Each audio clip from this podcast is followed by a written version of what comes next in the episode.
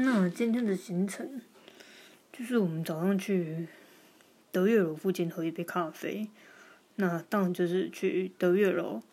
那还有它附近的水陀聚落跟金水学堂。那因为只有就早上就只有，因为我们睡到十点才起床，然后两点就得回来搭车了，